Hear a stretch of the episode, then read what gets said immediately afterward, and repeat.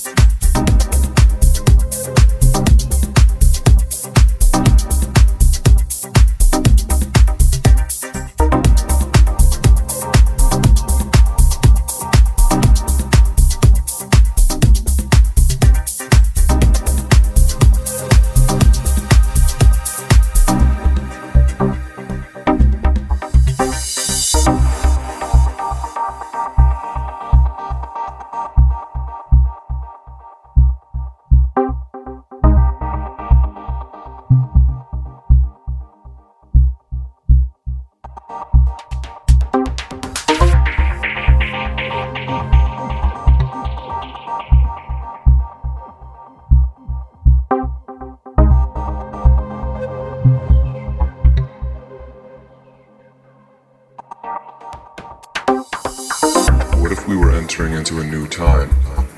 A time when the very systems of control and commerce that we had believed to be the status quo were somehow no longer relevant. What if we were faced with a new medium, a new network, or a new system that connected people and places of the world in a new way? What if that system is here? What if that time is now?